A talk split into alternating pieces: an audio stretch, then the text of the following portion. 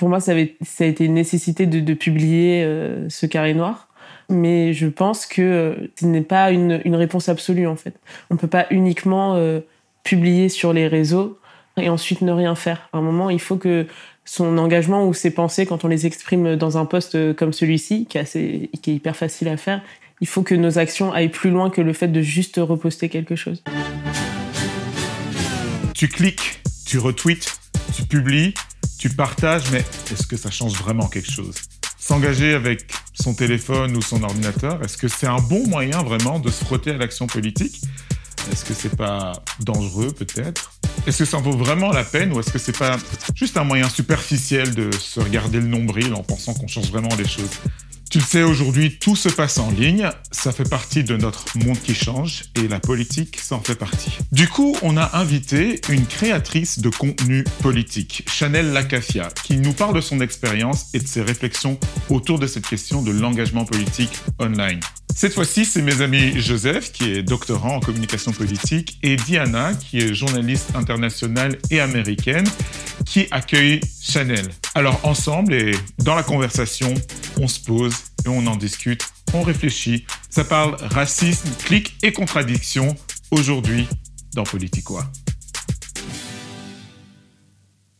Bonjour Chanel. Bonjour. Alors Chanel, à travers euh, ton compte Instagram, tu publies différents contenus sur les thèmes euh, par exemple de l'antiracisme ou encore des cultures du Pacifique. Est-ce qu'on pourrait dire en quelque sorte que tu es une influenceuse ou peut-être une créatrice de contenu? Euh, Je pense plus créatrice de contenu. Ok. Je trouve ça plus précis par rapport à ce que je fais. Alors Chanel, tu as 25 ans et euh, comme nous, tu as un peu grandi avec les réseaux. Euh, est-ce que dès le début, tu t'es dit que ça pouvait être un lieu d'engagement? Pas du tout. J'avais vraiment un usage personnel de, de mes différentes plateformes, que ce soit Facebook euh, ou Insta. Euh, donc euh, ça m'est vraiment venu petit à petit. mais au premier, enfin, au premier abord, non, je publiais juste des photos. C'est vraiment en, pendant le premier confinement. Je pense que tout le monde a eu un petit peu des révélations à ce moment-là. Et moi, de mon côté, bah, pour le coup, j'ai commencé à vraiment m'engager ou à vraiment me renseigner sur les questions du racisme euh, au moment de l'assassinat de George Floyd. Euh, donc, euh, je ne sais pas si vous vous souvenez, mais à ce moment-là, tout le monde a commencé à poster, enfin le 2 juin, tout le monde a posté des carrés noirs. Et ça a été pour moi le, premier moment où je me suis dit, il faut que je me renseigne plus sur le racisme en France. et c'est le moment où j'ai commencé à poser des mots sur mon expérience personnelle. Et voilà, je me suis, enfin pour le coup, je n'ai pas commencé à publier tout de suite, ça a pris un peu plus de temps. J'avais besoin de me renseigner, lire des livres, euh, écouter des émissions, et, euh, et, je me suis lancée, je pense à peu près euh, bah, un an plus tard, en fait, le temps de me sentir, d'avoir le courage de d'exposer mes idées, on va dire, mon opinion sur sur ces sujets-là sur mon, Instagram. J'imagine que si tu as mis un peu de temps aussi pour te lancer dedans, euh, c'est peut-être qu'il y avait, euh, euh, tu pourras nous en dire plus, mais certaines craintes, peut-être, en tout cas, c'est ce que je ressentirais pour moi par rapport au regard des autres. comment toi, tes proches ont réagi en voyant ça? C'est parfois des sujets qui sont catégorisés comme sensibles. Et du coup, c'est pas évident de faire face au coût social que ça peut représenter. Au début, je relayais beaucoup de publications que je pouvais voir ou d'émissions ou de livres que j'avais achetés. Et, euh, et du coup, ça a été progressif pour eux. Je pense qu'ils ont compris mon cheminement, ils l'ont suivi. Euh, mais c'est vrai qu'il y a une. Si je parle de, de, ma famille, surtout, il y a eu une crainte euh, que les messages que je souhaite porter puissent me, me, me, porter préjudice pour le coup. Euh, parce que quand on parle de racisme, euh, on va forcément se confronter à des avis qui sont pas en accord avec euh, les miens, par exemple. Il y avait cette peur que, que, je, que finalement j'ai beaucoup de, de, retours malveillants, euh, ce qui n'est pas le cas aussi parce que mon, compte est assez petit. Donc pour l'instant, j'interagis vraiment avec des gens euh, qui, qui sont un peu dans le, même mood que moi. Donc finalement, cette crainte-là, elle ne s'est pas vérifiée pour, pour l'instant en tout cas. J'espère que ça restera comme ça, toujours bienveillant. Mais oui, enfin, pour le coup, j'avais pas, j'ai pas eu peur de me lancer là-dedans parce que pour moi, ça m'intéresse énormément. Enfin, c'est horrible de dire que le racisme me passionne, mais, euh, en tout cas, mon engagement fait que je, je vais, enfin, ça dépasse le fait que je puisse avoir peur de d'être en contact avec des gens qui qui sont racistes, en fait, on va dire ça. Mais euh, oui, ma, ma, famille était un peu euh, avait un peu peur de ce côté-là, mmh. mais, mais bon, tout va bien, tout va bien. Je pense que c'est je pense que c'est passé. En tout cas, ils m'en parlent pas trop. Et euh, mes amis étaient plutôt, euh, enfin, hyper encourageants. Et euh, il n'y avait pas cette crainte-là de, leur côté, je pense. Parfois, quand on parle des réseaux sociaux, il y a beaucoup, on parle de, des, des, bulles de filtre, comme de ce mécanisme qui fait que justement, plutôt que de favoriser du dialogue avec des personnes qui pensent différemment, on peut avoir euh, tendance du coup à plutôt poster euh, auprès d'un public qui a une sensibilité un peu comme la nôtre et du coup qui a une forme d'entre-soi qui se crée. Euh, est-ce que pour toi c'est un, c'est un obstacle du coup ça au fait de porter un message? Ou au contraire ça peut peut-être permettre de, de, se rassurer en tout cas dans un premier temps d'être dans une atmosphère plutôt bienveillant Alors oui c'est rassurant d'échanger avec des personnes qui ont la même expérience euh, que moi avec le racisme, euh, par exemple. Oui, c'est hyper rassurant parce qu'on se dit qu'on n'est pas seul. Et c'est un sentiment que j'ai déjà eu au, début, par exemple, euh, au moment de l'assassinat de George Floyd.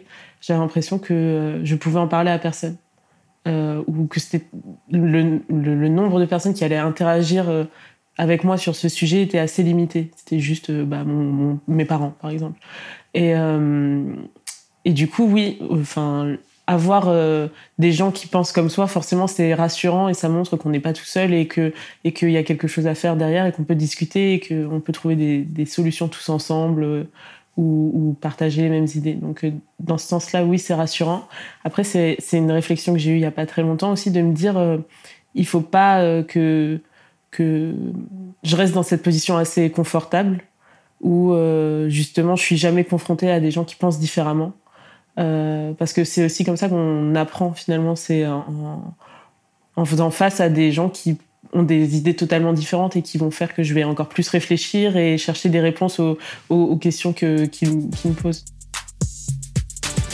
Chanel, tu nous as dit que l'assassinat de George Floyd, donc en 2020, c'était un peu le moment de déclic pour toi. Et justement, euh, je trouve que sur le sujet d'activisme sur les réseaux, c'était peut-être un moment aussi euh, déclic pour ce phénomène parce que tu as évoqué le fait que pour montrer leur solidarité euh, à la lutte Black Lives Matter, il y a des personnes qui ont commencé à poster en solidarité des carrés noirs sur Instagram.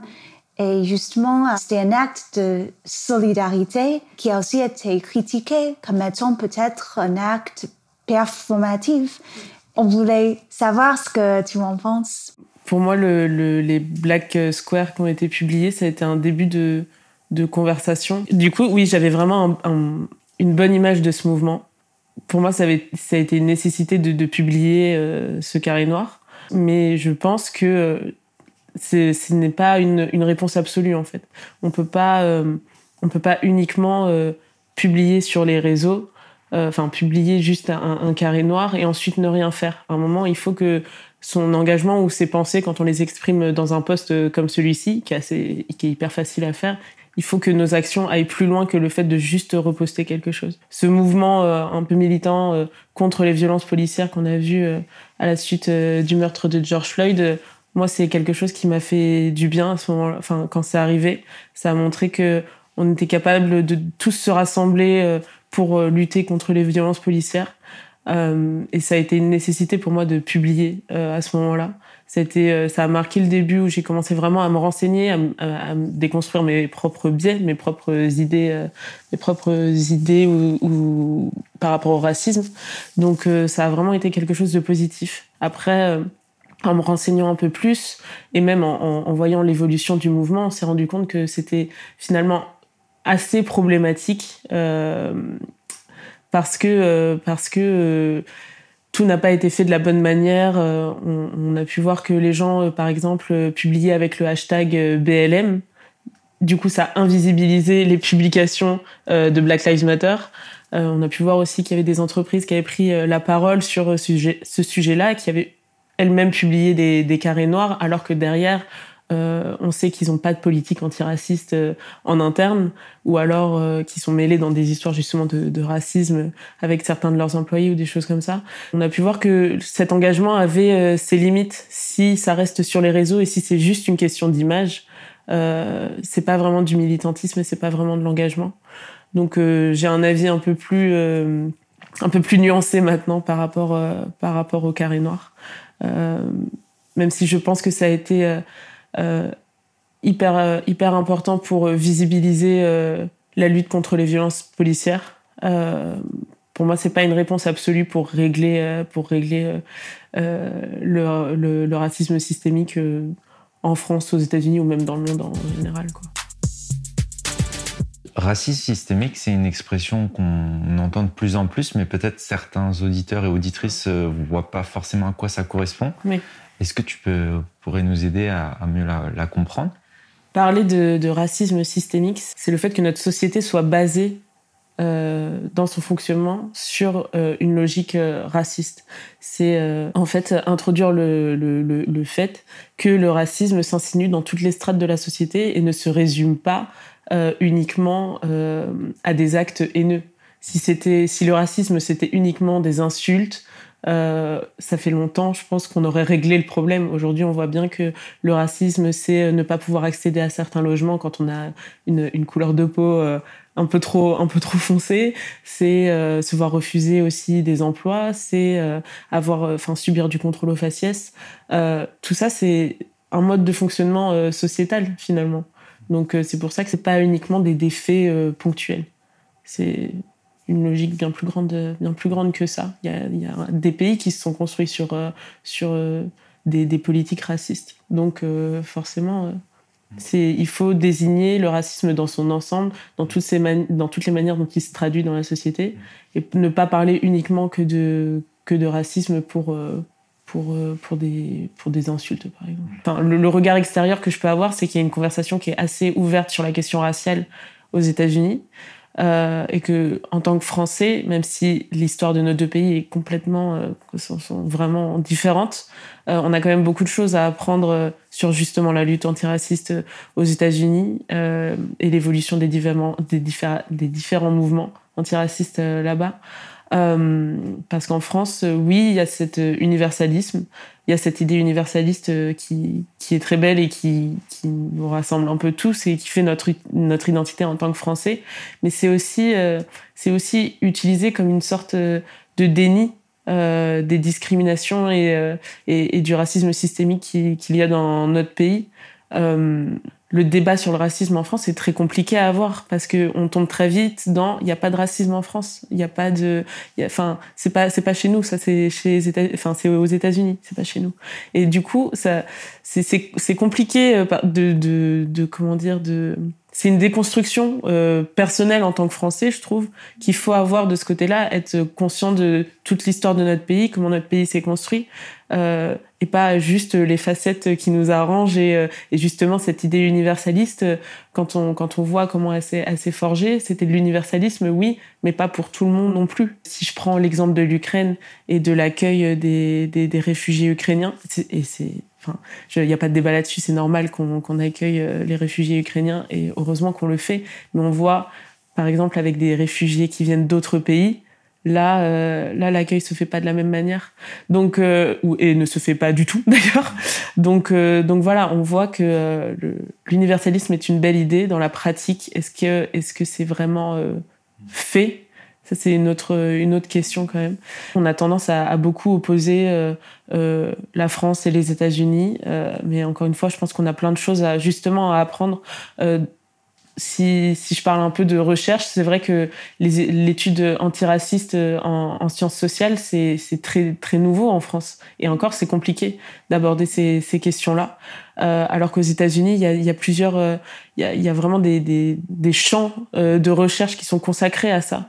En France, c'est un débat de savoir si on peut ne serait-ce que parler de ça. Moi, je sais que mon mémoire, euh, quand, quand, quand je l'ai écrit, euh, j'ai eu des difficultés à poser mon sujet parce que euh, c'était touchy pour pour certains de mes profs que je parle de ça.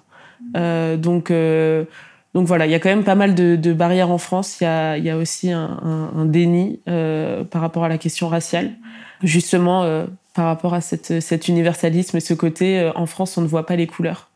Mais il y a cette idée ouais, en France où on ne voit pas les, couleurs. C'est le principe de color euh, blind, blindness.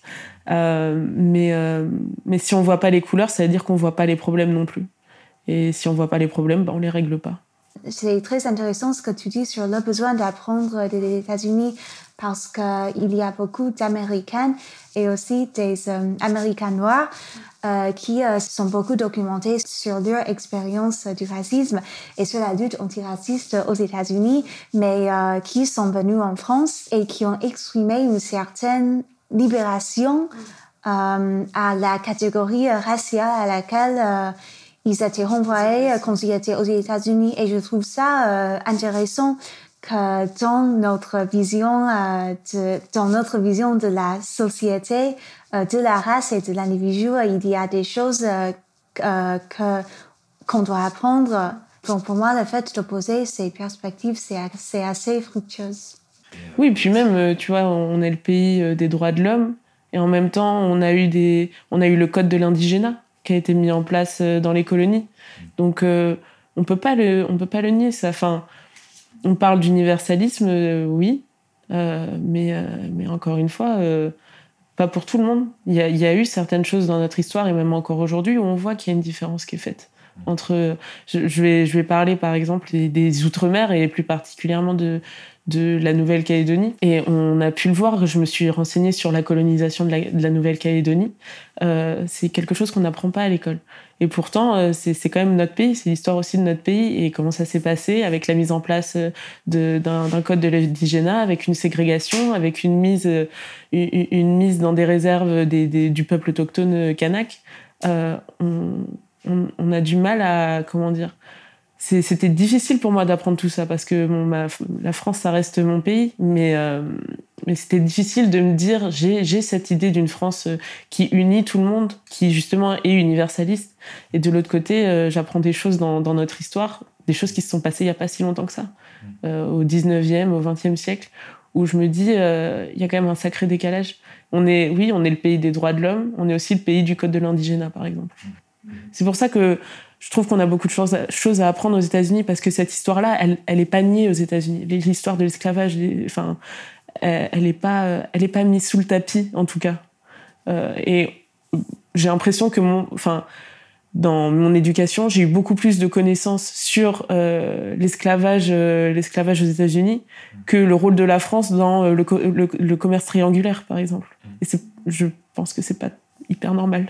Donc bon, ou même la, ou le, fait qu'aujourd'hui on ait des territoires qui sont français et qui sont à 15 000 km de chez nous, enfin de chez nous de de, l'Hexagone. Donc ça c'est des questions que qu'il faut se poser. Je pense comment ça se fait qu'on ait par exemple la Nouvelle-Calédonie qui soit français ou ou Wallis et Futuna ou enfin là je parle de l'Océanie parce que voilà ça, ça me touche personnellement, mais euh, c'est valable aussi pour pour d'autres d'autres territoires d'outre-mer, la Martinique, la Guadeloupe. En tout cas, ce qui m'anime fortement, c'est euh, notre méconnaissance de, de, ce côté de, de l'histoire de France aussi. Euh, voilà, pour moi, y a, on a tellement de choses à apprendre sur euh, notre propre histoire que, euh, que voilà, c'est important d'en parler et, surtout de.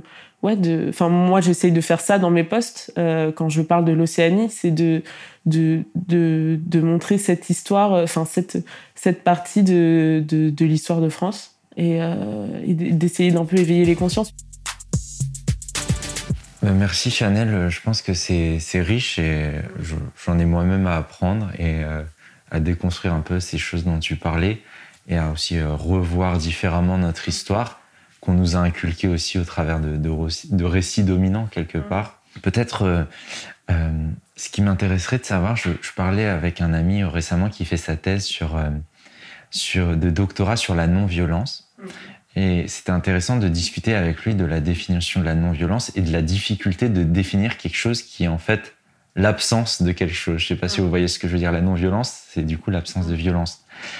Euh, de ta perspective à toi, euh, qu'est-ce que serait l'antiracisme autrement que euh, une société où ce racisme systémique ne sévit pas? Qu'est-ce qu'on, quels seraient un peu ces idéaux qui t'animent et cette quelque part cette autre société qui ne serait pas basée sur ça et qu'on pourrait essayer de construire, même si on, j'imagine que c'est assez dur. Et, mais qu'est-ce qu'on pourrait espérer? On pourrait espérer déjà qu'il y ait un dialogue qui est totalement ouvert, que tout le monde soit prêt à se déconstruire, parce que c'est aussi une déconstruction. Euh, là, on parle beaucoup de la France en général, mais c'est une déconstruction euh, personnelle, privée, en fait. Euh, c'est un travail qui est difficile. Enfin, moi, ce que je souhaite en premier lieu, et pour moi, ce qui est faisable euh, à vision court-termiste, on va dire, euh, c'est oui, c'est avoir cette discussion avec soi-même, par exemple, de se dire euh, est-ce que j'ai des comportements ou des idées qui sont problématiques de ce côté-là? Pourquoi je pense comme ça? Qu'est-ce qui fait que, que, que je peux avoir des idées racistes, clairement? Et le, le deuxième, la deuxième chose que, j'aimerais euh, dans, dans, une société antiraciste, c'est aussi qu'on donne la parole aux personnes, euh, aux personnes concernées directement par ces problématiques euh, et qu'on les écoute. c'est quelque chose qui n'est pas. On, parle souvent de, racisme sans forcément interroger les personnes qui le subissent. Et, pourtant, c'est compliqué du coup de parler de quelque chose qu'on ne vit pas, par exemple. Et ça, je pense que c'est aussi important de d'être à l'écoute euh, et d'apprendre des gens qui, qui, vivent ces situations. Euh, par exemple, sur, le, sur la colonisation de, de l'Océanie, euh, c'est vrai que on, on, a, on a dans ces discours, comme tu le disais, dominants, on n'a pas demandé aux, aux, gens qui ont vécu cette colonisation, donc par exemple les Kanaks ou même les, les Wallisiens, comment ils ont vécu euh, eux le enfin comment ils ont vécu cette histoire cette histoire-là, je veux dire. Et, euh, et, et, pourtant, on a besoin de leur point de vue aussi. Donc, Chanel, quand tu parles de cette, euh, quand tu parles de cette remise en question personnelle que les personnes doivent faire dans leur comportement, dans dans les manières de penser, est-ce que tu as un exemple concret d'un comportement qui peut être de caractère raciste, peut-être et que les personnes n'y réfléchissent pas? Hmm.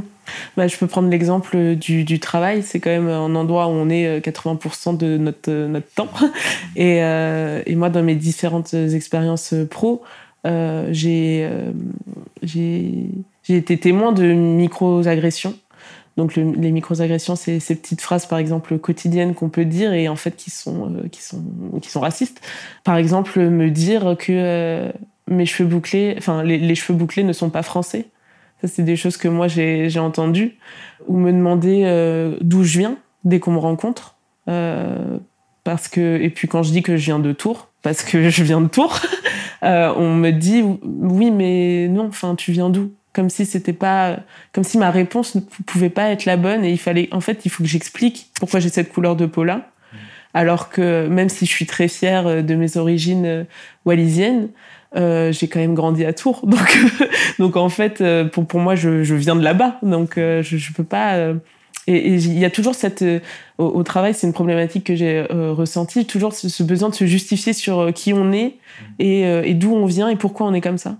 J'ai assisté à des débats, c'est pareil au travail où on allait parler de de, de population océanienne et puis et puis d'un coup j'entendais quelqu'un dire que c'est que ce, ce sont des sauvages. Et là je me dis mais en 2022 et tu dis que les, les Océaniens sont des sauvages. Enfin, c'est des phrases banales finalement qui sont souvent dites pour ces gens-là sur le ton de l'humour. Mais quand on est concerné par euh, ces micro-agressions, c'est pas de l'humour, c'est euh, une charge mentale en plus, c'est des choses à processer, à réfléchir. Et, et pour le coup, moi je sais qu'à un moment ça, ça, me prenait énormément la tête parce que je, dans, quand on entend des choses comme ça, souvent on est, euh, on est choqué et on sait pas quoi répondre. Parce que qu'est-ce que je peux dire à quelqu'un qui me dit que j'ai pas la tête d'une française? Je je sais pas quoi dire. Je je peux juste être choquée et après je rentre chez moi et je me dis oh, j'aurais dû lui dire ça. Mais euh, mais finalement je, je, le fais pas et puis le débat il est passé. C'est pas le lendemain que je vais lui dire euh, j'ai vraiment pas apprécié. Peut-être que je devrais le faire. Mais voilà, c'est euh, un exemple de comportement raciste. Bah, c'est justement ce racisme ordinaire. C'est toutes ces petites phrases qu'on peut entendre au quotidien qui vont pas choquer les personnes qui ne sont pas forcément concernées par le par le par le racisme enfin les personnes qui ne subissent pas le racisme, je veux dire, mais qui, quand on, quand on le, quand ces paroles sont dirigées vers soi, euh, c'est extrêmement, et extrêmement, comment dire, difficile à digérer. Et c'est des choses qu'on n'oublie pas. Il y a des gens qui vivent des micro-agressions ou même du racisme au quotidien, bien, bien pire que ce que je, viens de dire là. Hein. Je ne suis pas en train de, je suis pas dans une position de, victimisation et de me dire euh, c'est terrible et euh, c'est terrible ce que j'ai vécu. Il y, y, a, des gens qui vivent des choses bien pires que ça. Et c'est, je voulais juste, en gros, exprimer le fait que euh, rien que ces petits gestes du quotidien, ça a un impact sur sur sur bah, ces, ces, ces, gestes en tout cas ont eu un impact sur moi, sur la vision de moi-même et, et même sur mes interactions avec les autres après. C'est pour ça qu'il faut parler avec des gens qui, sont, qui subissent le racisme pour en, pour en apprendre plus sur justement les, les comportements qu'on peut avoir et qui sont problématiques. Chanel, euh, du coup, tu es créatrice de contenu, comme on le disait en introduction. Euh, pour autant, euh, tu avertis dans un de tes posts sur le danger du slacktivisme, euh, le fait, en fait, cette expression qui veut dire un peu littéralement activisme paresseux, Qu'est-ce qu'on peut espérer comme changement au travers de ces canaux-là? Et peut-être quels conseils tu souhaiterais donner à des gens qui sentent aussi quelque part cet appel à, au travers de leurs publications et au travers de différentes dimensions de leur vie, à, à militer, à s'engager, à porter un message plus généralement.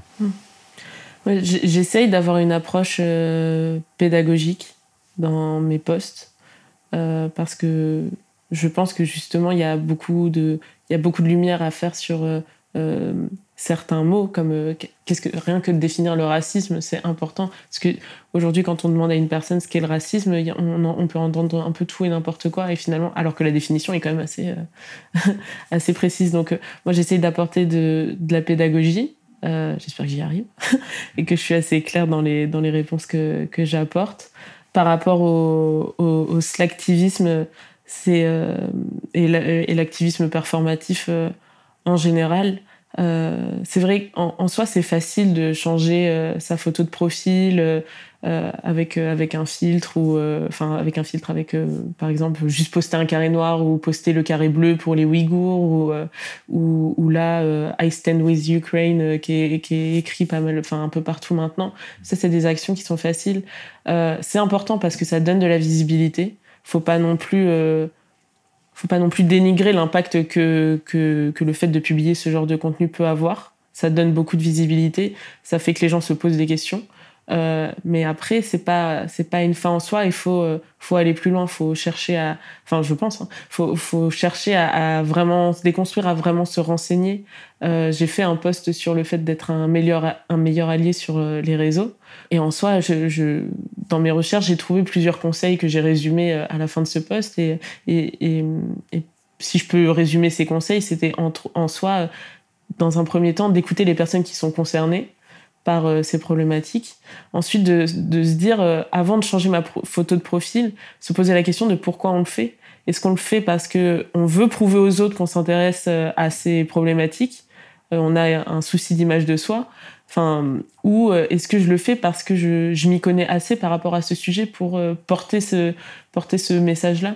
Je, pense que on, on peut difficilement euh, par exemple, euh, poster un carré noir euh, par rapport à, George Floyd, si derrière, si derrière on, on, s'intéresse pas aux violences policières ou si on n'est pas contre les violences, enfin si, si on est dans le déni des violences policières, par exemple. Il, faut, il faut être en accord sur un, peu tout finalement, sur ce qu'on poste sur les réseaux et c'est ce, sur ce qu'on fait, sur ce fait soi-même. Donc voilà, le, le, on peut pas, on peut pas cracher sur sur l'activisme performatif. On peut pas dire que c'est une mauvaise chose parce que ça donne de la visibilité.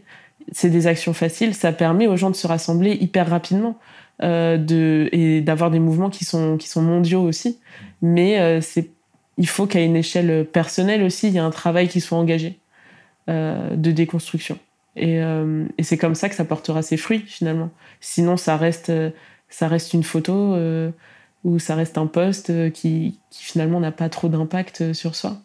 Par exemple, les pétitions en ligne, oui, oui, c'est un acte facile, mais en même temps, c'est hyper nécessaire. Avec des pétitions, on peut faire plein de choses. Ça rend plus aussi ça. Je pense que les réseaux ont rendu plus accessible le, militantisme et on en a une image qui est moins euh, extrême, si je peux dire. Il y avait toujours cette, cette image des, des, militants qui sont en colère et, et en vrai, non.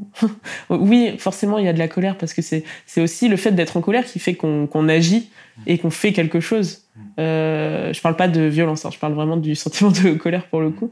Mais, euh, mais, mais c'est pas que ça, le militantisme. C'est pas juste être en colère, c'est chercher des solutions. Et, euh, je pense que les réseaux aident à, trouver des solutions. les personnes qui sont engagées sur les réseaux ont, plus tendance à aussi s'engager dans la vie euh, réelle, si je peux dire, aller aux manifestations, euh, choses comme ça. Donc c'est une première porte d'entrée qui, je pense, est très bien. Après, ça, peut amener à des, problématiques comme les, les, carrés noirs, comme on en a parlé au début, ou pour, pour plein de gens aussi, l'activisme, ça va se résumer au, fait de poster quelque chose euh, rapidement et puis après on n'en parle plus. Mais euh, faut voir les bons côtés des choses et pas que les mauvais. Merci beaucoup Chanel euh, d'avoir accepté cette invitation. Ah, merci à vous deux. Bon courage pour la suite et les personnes qui souhaitent te suivre peuvent le faire avec le arrobase qui va s'afficher à l'écran et dans la description. Politiquois est un podcast proposé par Imago Day. Pour plus d'informations, rendez-vous sur imagoday.fr. À bientôt!